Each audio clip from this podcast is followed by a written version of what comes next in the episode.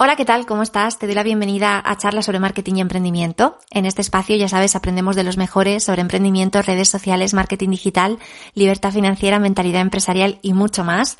Hoy me acompaña un invitado muy especial, me acompaña Fran Pascual.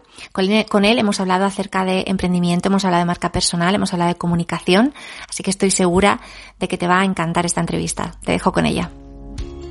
Fran Pascual es graduado en psicología por la Universidad Miguel Hernández de Elche. Con solo 23 años, Fran es un joven emprendedor que lleva una academia online con más de 200 alumnos enfocada a la mejora de la comunicación y la marca personal. Además, es speaker y ha dado charlas en eventos, universidades y escuelas de negocios por toda España. También es autor del libro Cómo ser un superhéroe en la vida real. Actualmente Fran trabaja con clientes que quieren potenciar su marca personal y su forma de comunicar y con clientes que buscan gestionar el estrés, su autoestima o las relaciones de pareja. Hola Fran, bienvenido. Antes de empezar, me gustaría darte las gracias por haber aceptado mi invitación y por dedicarnos este, este ratito de tu tiempo. Nada, yo encantado. Yo siempre las entrevistas lo veo como algo así como una fusión de audiencias de una familia con otra familia. Yo me siento como digo, hostia, qué guay, llegar, poder llegar a más gente, transmitir el mensaje a más gente me da más gusto a mí que, me las hagan, creo que hacerlas. Yo creo. Totalmente. Pues oye, genial, yo encantada. Por si alguien que nos está escuchando no te conoce, eh, podemos contarles que eres psicólogo, tienes una academia online enfocada a la comunicación, a la marca personal, eres speaker internacional, eh, tienes un libro, eh, Cómo ser un superhéroe en la vida real. ¿Qué es lo que más te gusta de todo lo que haces? Porque haces muchas cosas, ¿eh? Mira que haces cosas. Sí, muy buena pregunta. Pues mira, justo lo que ahora le estoy poniendo más foco, no sé si es lo que más me gusta, pero lo que le estoy poniendo más foco, eh, yo también soy psicólogo, entonces estoy empezando a hacer sesiones individuales. Eh, que siempre digo, la gente me dice, pero Frank, qué tonto, ¿no? ¿Por qué no sigues con los cursos que ganas mucho más dinero y eres mucho más feliz y tienes mucho más tiempo? Sí, pero a mí me gusta mucho trabajar con las personas de forma individual. Eh, lo disfruto más. Entonces es lo que estoy haciendo ahora, haciendo sesiones individuales. ¿Gano menos dinero? Pues puede ser que si le pusiera más foco a decir, oye, pues eh, automatizo mejor el curso, lo vendo mejor, sí, es, una vía tal, pero la estoy disfrutando muchísimo más ahora y además estoy creando contenido de psicología de pareja con mi pareja. Que también lo estoy disfrutando más, que es otra cosa que dice, oye, si pongo más énfasis en lo que tú has dicho justo, en comunicación o en tal, eh, pues podría estar, estoy más posicionado en ese sector, gano más dinero en ese sector, pero yo soy mucho de intuición de lo que me pide el cuerpo. Muy bien. Además, también eso también te da trabajo de campo y que luego puedes extrapolar a, la otra faceta tuya más, eh, pues eso, de infoproductor o de, o de profesor. Que sigo, que sigo, ¿eh? Sigo ahí con mi comunidad. Ahora lo va a ver alguien de mi comunidad va a decir, oye, Fran nos ha abandonado aquí, ya no nos quiere. No, hombre, esa vía, claro. Em, ¿Cómo empezaste a trabajar tu marca personal? Yo no sé cómo empezaste. Em, eh, no sé si era algo que, sabías que necesitabas o que eh, te habías preparado para ello, que fue más a raíz de alguna experiencia personal o profesional. No sé, ¿cómo fue? A raíz de cómo empezó. Sí, un poco yo creo a través de ver cómo estaba todo el panorama laboral eh, pues yo era un chaval cuando empecé a, producir contenido, yo tenía 18 años, 17, 18 años. Ah, tengo 23, tampoco es que estoy muy...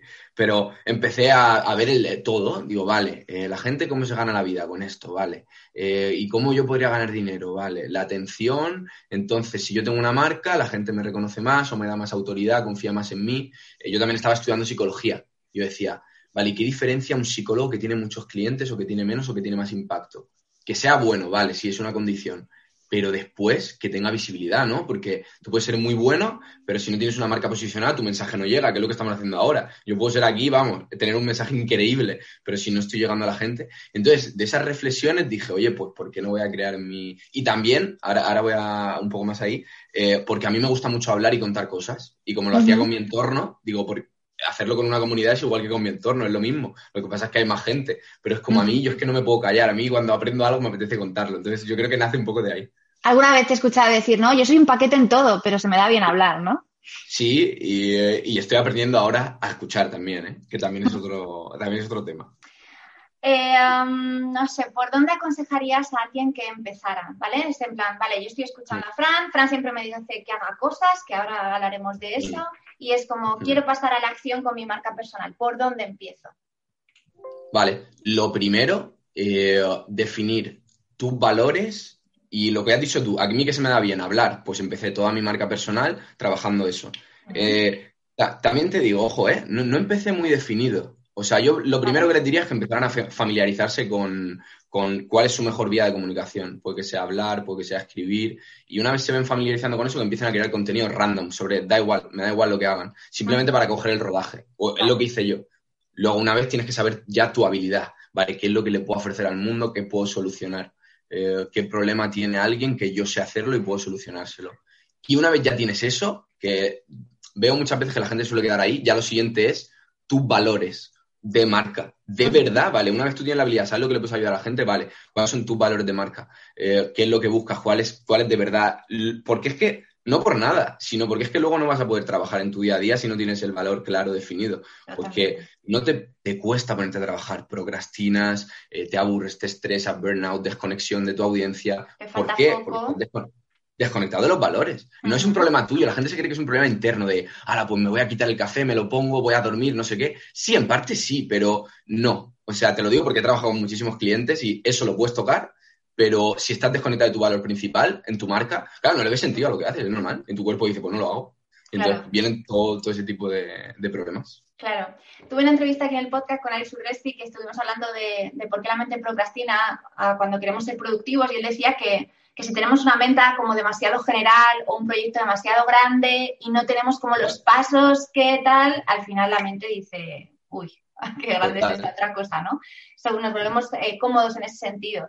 Em, a, lo, que iba con lo de eh, eh, hacer cosas, es que hay una frase en tu canal de YouTube que me encanta, que es, mi misión es que te muevas y hagas cosas. Y mm. yo sí que he detectado que em, hay veces que nos cuesta pasar a la acción y hay veces que nos cuesta actuar o tomar una decisión, incluso aunque sabemos que lo que hay al otro lado es bueno para nosotros, ¿no? Desde, pero no solo en el emprendimiento, sino también desde ponernos a hacer deporte. Oye, yo sé que entrenando sería, estaría, tendría mucha más energía, estaría más saludable, pero es que no, terminas de, decirte, ¿por qué nos pasa eso? Vale, lo mismo. Mira, te voy siempre al mismo problema, base, base, base, base de valores. Vale, ¿por qué estás haciendo deporte? Porque quiero sentirme bien y sentirme saludable. Vale, ¿por qué quieres sentirte saludable? Si no tienes un por qué, no vas a hacerlo. Te pongo, te, eh, te pongo un ejemplo que me pasa. Bueno, que trabajo yo, te, traigo siempre los clientes porque es con lo que estoy trabajando, entonces sé que funciona. Pero empiezo a preguntarles por qué, por qué, por qué, por qué. Y cuando les llego a su valor principal, muchas veces el de mucha gente es, de verdad quiero ayudar o aportar a mi comunidad. Y entonces, fíjate cómo cambia el chip, ¿eh? Estoy haciendo deporte porque me quiero sentir bien. Si me siento bien y mi cuerpo está bien, puedo trabajar un poquito mejor y más concentrado. Si puedo trabajar más concentrado, puedo aportar más a, mi comunidad. Si puedo aportar más a mi, a mi, comunidad, todos están más felices y por lo tanto yo estoy más feliz. Entonces, si vamos a raíz, raíz, raíz, raíz, es porque o en uno de esos pasos no, no, estás 100% identificado o hay algo ahí que hay que trabajarlo. Claro. 100%. Eh, y entonces, lo que has dicho tú de procrastinar también es muy interesante, que viene de la teoría del flow. La teoría del flow te dice, si no tienes feedback inmediato y si tu habilidad no está igual al nivel de la tarea, eh, pues no, te vas a sentir en flow y si no entras en flow vas a estar pensando en eh, futuro y pasado. Entonces no estás en presente, entonces no trabajas. También tiene que ver, pero, pero vamos a lo mismo, para entrar en flow tienes que estar alineado con los valores. Esto de entrar en flow era algo, es algo que tú explicas en tu curso de Natural Speaker, ¿no? Porque creo que a la hora de dar charlas o hablar en público también es importante este, este concepto. Sí, 100%. Mira, si te lo explico rápido. Había un psicólogo que se llamaba Mihail Csikszentmihalyi. Eh, y el chico pues empezó, bueno, el chico, el hombre, empezó a investigar y dijo, oye, eh, pues yo estoy viendo que, que, el cerebro es como una memoria RAM, ¿vale? Que tiene una capacidad y si tú no la tienes toda ocupada en la tarea que estás haciendo, pues tu cerebro tiene capacidad de pensar en pasado y en futuro. Entonces no estás en lo que estás. Estás haciendo algo que no... Pero él te dice, cuando tú estás en una habilidad que te, te coge toda tu capacidad cerebral, por eso te estoy diciendo lo de habilidad y lo de tarea, que estén al nivel, pues eres capaz de estar en ese flow en el que el tiempo se distorsiona, pierdes un poco noción del tiempo, pierdes un poco hambre, tienes que ir a las, pierdes todo, todo, todos los estímulos externos, pierdes todo. Y, es donde se estudia eso, pues en deporte, en música también se habla muchas veces de entrar en estado de flow, en un montón de... Y él lo decía que era el estado perfecto eh, como de felicidad eh, del ser humano, como que era la única forma de llegar a ese punto óptimo de felicidad. Eh, y eso es, estado flow. Corriendo también se puede. También hay gente que entra en estado flow, cada uno. Em, eh, ¿Qué pasa cuando alguien te cuenta, Jofran, es que mm, yo quiero posicionarme como profesional, da igual, haga lo que haga igual, pero es que no tengo nada que contarle a mi audiencia, no tengo nada interesante, soy bastante, tengo una vida bastante aburrida, es que a mí nada se me da bien, especialmente bien. Cuando te dicen eso, ¿tú qué, tú qué les respondes? Pues les digo que documenten su vida. En plan, me refiero, tú puede, puede ser que no seas creativo, que creas que no sea interesante, pero estoy seguro de que tú en tu día a día estás viviendo cosas. Siempre tienes algo en la cabeza que estás desarrollando en ese momento, que estás mirando ese punto de vista o qué tal, eh, que se lo comuniques a tu audiencia.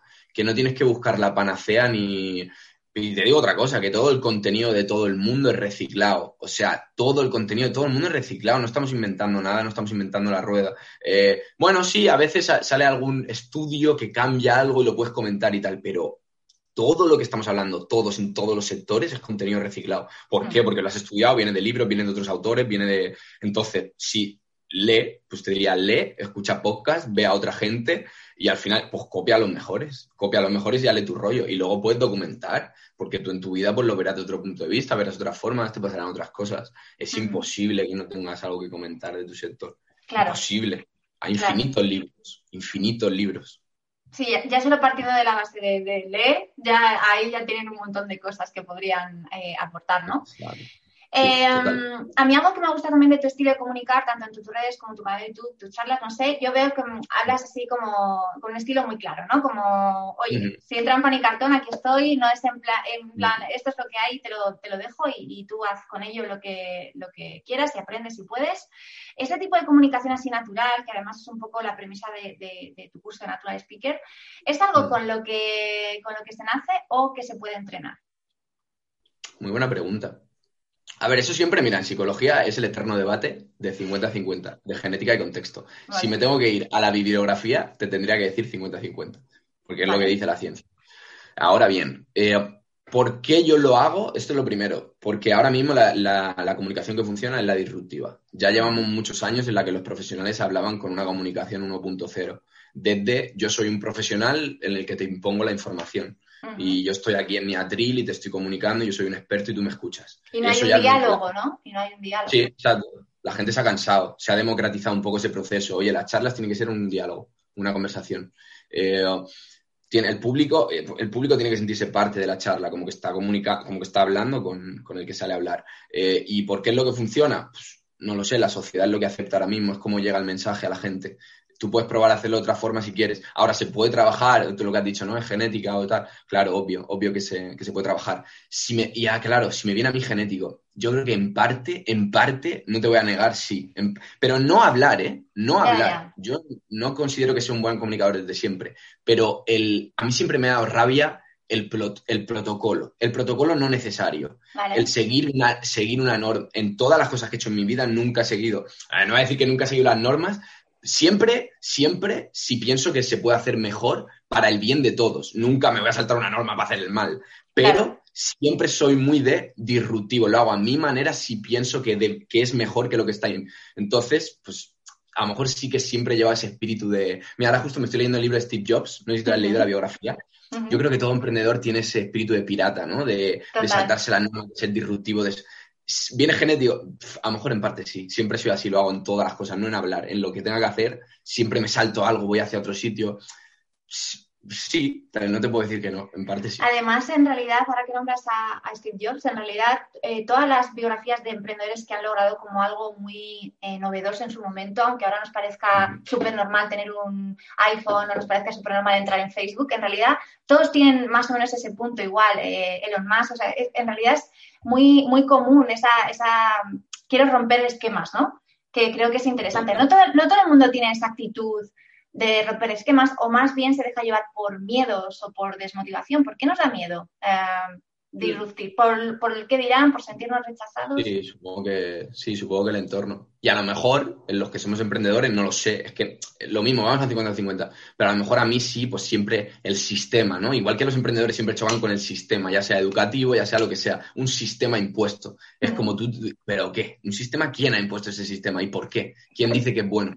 Claro, ¿no? El emprendedor se pregunta, yo estoy en clase y yo digo, ¿y por qué esta persona me da clase? ¿O por qué estoy en este sistema? ¿Quién, quién lo dice? ¿Que es bueno o no es bueno? Yo creo que el emprendedor se pregunta mucho. No sé, yo creo que nace de, ese, de ese rifirrafe un poco. Y siempre hay ese, ese, eterno conflicto. Que yo creo que también nos tenemos que, tenemos que entender el sistema educativo, por ejemplo, siempre había un conflicto muy grande. Yo creo que ahora los emprendedores ya están madurando un poco y madurando un poco el mensaje. No decirle también a los niños, oye, no estudié, no, no ese es el mensaje. No es ese el mensaje. No ese es el mensaje, que a veces a lo mejor llegamos a, a ese punto. Totalmente. Eh, ¿Qué clave dirías que hay que tener en cuenta para que la comunicación sea efectiva? Porque en realidad estamos comunicando no solamente sobre un escenario cuando damos una charla, sino también con nuestros jefes, con nuestra pareja cuando negociamos. ¿Cómo, cómo mm. podemos mejorar nuestra comunicación en general? Mm, pues, lo primero eh, es teniendo ahora mismo, que es lo que hace falta, empatía como dice Gary Vee, no sé si, te, no sé si lo has escuchado o te gusta o a la audiencia le gusta, que parece un mensaje de, sacado de bote, de, porque lo repite y ya está. Dice, tienes que tener kindness, en plan, y es lo que falta tanto en el mundo de los negocios como en todo. Si tú encuentras una persona que de verdad escucha, o sea, escucha y habla con empatía, teniendo en cuenta a la otra persona. Por ejemplo, yo ahora todo el rato no estoy pensando en mí cuando estoy hablando, estoy pensando en ti y en tu público, en qué cosas tengo que decir para aportarte a ti y a tu público. Cuando tú te encuentras eso en una conversación, en una charla, el público y la gente flipa y se vuelca. Se vuelca. Yo creo que ese es el, cambio de, chip. Y, parece que no, ¿no? Como que para vender o para hablar, pues tienes que pensar en ti, imponer, ser agresivo, es lo que se suele decir. Eh, no. Cuando vendes bien, bien, bien, y yo conozco personas también que venden bien, bien y cosas de dinero, lo que haces es ponerte en el lugar de la otra persona escucharle muy bien, tener empatía, saber adaptar tu mensaje perfectamente a la otra persona y de verdad quererle, que de verdad te importe la otra persona. Es así. Porque la otra persona, y sobre todo las personas que dicen, no, pero las cosas de dinero se venden siendo un seller. No, iba a decir una palabra otra, pero no. No, porque están acostumbrados, ¿qué te crees? La gente de dinero está acostumbrada a que le vendan cosas. Entonces, siente cuando alguien es de verdad, cuando alguien le importa, cuando alguien se, está ahí presente. Eh, y yo creo que ese es el cambio de, chip. Además, se nota, se nota, yo creo, ¿no? En las lo que yo creo que se ha juntado un poco ese concepto de que la, sociedad ha empezado a evolucionar y ya no solamente quiere monólogos, no solamente quiere que mm. los expertos le hablen desde su atalaya, sino que quieren que eh, quieren dialogar y quieren participar, con también eh, esa parte de, que, oye, ya nos han vendido mucho humo, ya ha empezado a evolucionar bastante, sobre todo en digital ha evolucionado mucho el mercado, ya no nos creemos cualquier cosa y, bueno, pues al final se, se ve bien y es bastante eh, cada vez más detectable lo que es auténtico de lo que no. Total, sí. Y es un poco hippie el mensaje, ¿no? Pero, es que cuadra con el mercado también. No me refiero, es un poco hippie, pero cuadra con el mercado, porque luego lo haces y funciona. Porque hay algunos que dicen, oh, eso no funciona, eso es de, ser un hippie, de no sé qué. Yo lo hago y funciona. Claro. Eh, hay un tema que has tratado muchas veces en tu canal eh, con tus alumnos y es el tema de mostrarse, de hablar a cámara, de de ser un poco la cara visible, ¿no? Yo es una cosa con la que me encuentro mucho porque eh, yo trabajo con muchos emprendedores, eh, pequeños negocios súper pequeñitos que, claro, están ellos solos, no tienen equipo comercial, no tienen una... Y al final es como, jolín, es que si no sales tú a, decir por qué quieres ayudar a tu cliente a decir por qué lo que haces es bueno o merece la pena, eh, no va a salir nadie por ti, ¿no? Y entonces es como esa eterna, bueno, es que yo quiero, quiero ser la cara, quiero tener visibilidad, pero no quiero, quiero ser invisible mejor, ¿no? Desde aquí.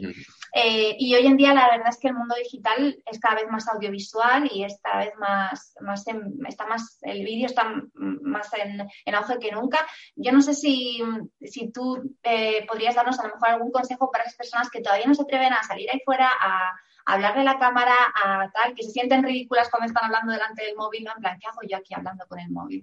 Eh, no sé si tienes algún... Sí, lo, lo, mira, lo primero es normalizarlo, porque siempre, como el consejo que se le suele dar es, oye, olvídate de eso, autoestima, tú tienes que hablar delante de la cámara. No, lo primero es normalizarlo, ¿sabes por qué? Porque cuando tú hablas delante de una cámara no estás hablando con un ser humano. Y cómo le eches una persona va a empatizar con una cámara. Empezamos por ahí. Nadie va a empezar con una cámara, porque una cámara es un trozo de plástico. Y entonces yo, pues, y a la gente dice, ¿por qué tú sabes hacerlo? Porque soy un falso. Porque sé hacerlo bien, porque soy un falso y sé hacerlo bien. Pero, pero, y las personas que lo hacen bien delante de una cámara es porque son falsos porque saben fingir emociones, pero no las están, no las están sintiendo realmente. Lo que pasa es que tienes que tener ese juego de hacerlo con una cámara. Nunca vas a hablar igual que cuando hablas con una persona, ni vas a ser capaz de empatizar, de transmitir, de sentir lo mismo, de sentirte a gusto. Estás hablando con una cámara. Ahora mismo, vale, nos estamos viendo las caras, pero aún así no es el mismo feeling que si estuviéramos hablando en persona. estaríamos los dos muchísimo más relajados, porque el ser humano así es, por ahora, el cerebro está preparado para hablar viéndote, sintiéndote, oliendo, escuchando. Es así. Entonces, partiendo de ahí, una vez la gente entienda eso, que entienda también que se puede trabajar. Que se puede trabajar. Eh, formas, evidentemente, exponiéndote delante de la cámara. No hace falta que los primeros vídeos los subas a la cámara. Puedes practicar con temáticas que a ti te interesen. Yo se lo digo a muchos de mis alumnos. Temáticas que a ti te interesen y les hablas a, a una cámara. Y otro consejo es que cuenten las cosas un poco también. Por ejemplo, viene, algo te emociona, se lo cuentas a un amigo, pues igual después te cuentas a un amigo, vas y se lo cuentas a la cámara. Porque llevas a lo mejor, sí, ¿no? Como, esa, como ese camino de, vale, ya se lo conté a alguien, de la se lo estoy contando a la cámara como si fuera un amigo. Eh, siempre intentar que la cámara fuese un amigo, fuera una persona cercana. Siempre se, alejarte, ¿no? De, de esa comunicación de, pues eh, voy a ir siguiendo un, un, esto que me he escrito, un guion que me he escrito, porque se va a ver robótico, no te va a gustar, porque vas a decir, ¿para qué? No me transmite nada, pues si es que estoy hablando de un cacharro diciendo unos puntos que tengo apuntados aquí. Ese, es el... Y si... Y mira, otra fórmula que le digo a la gente, digo, vale, pues mira, haz entrevistas. Yo qué sé, si no te atreves a hablar durante una cámara, haz una entrevista y estás hablando con alguien y puedes luego sacar el trozo que tú estés hablándole más mejor a cámara o estés hablando con él y te lo sacas y tal, a lo mejor para ir cogiendo un, poco de rodaje. Naturalizar lo máximo posible. Yo creo que me parece, me parece súper buen consejo. Eh, vamos a ir acabando, Fran. Eh, me gustaría que contaras un poco eh, pues dónde te pueden encontrar, qué estás haciendo ahora, en qué estás metido, cuál, si tienes algún proyecto futuro o próximo pronto en marcha y, en, qué, en qué estás. ¿En qué estás? Sí, Sí, no, mira, me pueden buscar por, todas las redes, pero ya lo he dicho antes, que ahora mismo estoy haciendo sesiones individuales. Eh, pueden entrar a mi, a mi web y ahí lo van a ver todo, o sea, eh, eh, o se meten en mi Instagram o lo que sea, a través de ahí acceden. Eh, ahí van a ver toda la formación, van a ver si quieren sesiones individuales, etcétera. Evidentemente, antes me pueden echar un ojo a todo YouTube, pueden echarle ahí y ver todo y decir, oye, pues es de fiar o no, o, es de verdad o es de mentira. No, porque la gente tendrá un poco de, oye, ¿y de dónde viene? ¿Y qué más ha hecho? ¿Y qué tal? Le eche un ojo, está todo online. Pueden Pascual y ver. ¿Tu, libro ¿Tu libro también? Sí, o el libro, el libro también lo pueden coger, eh, como si se superhéroe en la vida real, que no lo juzguen por el título, que sé que es una...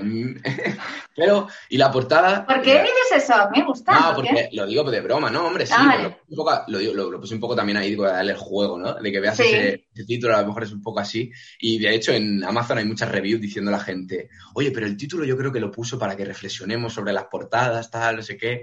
Era un poco ahí ese juego, ¿no? De que era un poco una tontería de título. Pues pero que el, libro sí que, el libro sí que esconde, en plan, contenido que a la gente yo creo que le, puede gustar. Se ha vendido muy bien, se sigue vendiendo y estoy muy contento también de, poder aportar. Muy bien, ¿qué puede encontrar la gente que lo lea ese libro? Sí, mira, muy interesante. Eh, te hablo del sistema, como hemos dicho antes, sistema educativo, por qué, cómo te has formado, dónde has salido, eh, te hablo de genética versus ambiente, que también te he hablado antes, eh, reestructuración cognitiva, también muchos de los secos cognitivos que tiene, por qué estás haciendo lo que estás haciendo, eh, te hablo de marca personal y luego tocamos todos los hábitos, tocamos alimentación, digamos, es como un completo de todo lo que, que ya tendré que hacer otra versión nueva dentro de, dentro de poco, pero es un completo de todo lo que trabajo en mi día a día. Qué bien. Qué bien. Pues nada, vamos a dejar ahí el libro. Eh, Fran, ha sido un placer. Muchísimas gracias. Ha sido muy interesante eh, esta charla, compartirla contigo. Eh, gracias de verdad por haber compartido este ratito con nosotros y cuando quieras volver, aquí estaremos encantados de recibirte. Encantado, nos veremos. Espero que me escriba alguien por ahí y contesto todos los mensajes. Genial, súper bien. Gracias. Chao, chao. Si te ha gustado esta entrevista, no dudes en visitar comunicacen.com barra blog, donde vas a encontrar otras entrevistas a expertos acerca de temas muy apasionantes y además vas a poder acceder a mis recursos gratuitos para potenciar tu marca o negocio en el mundo digital.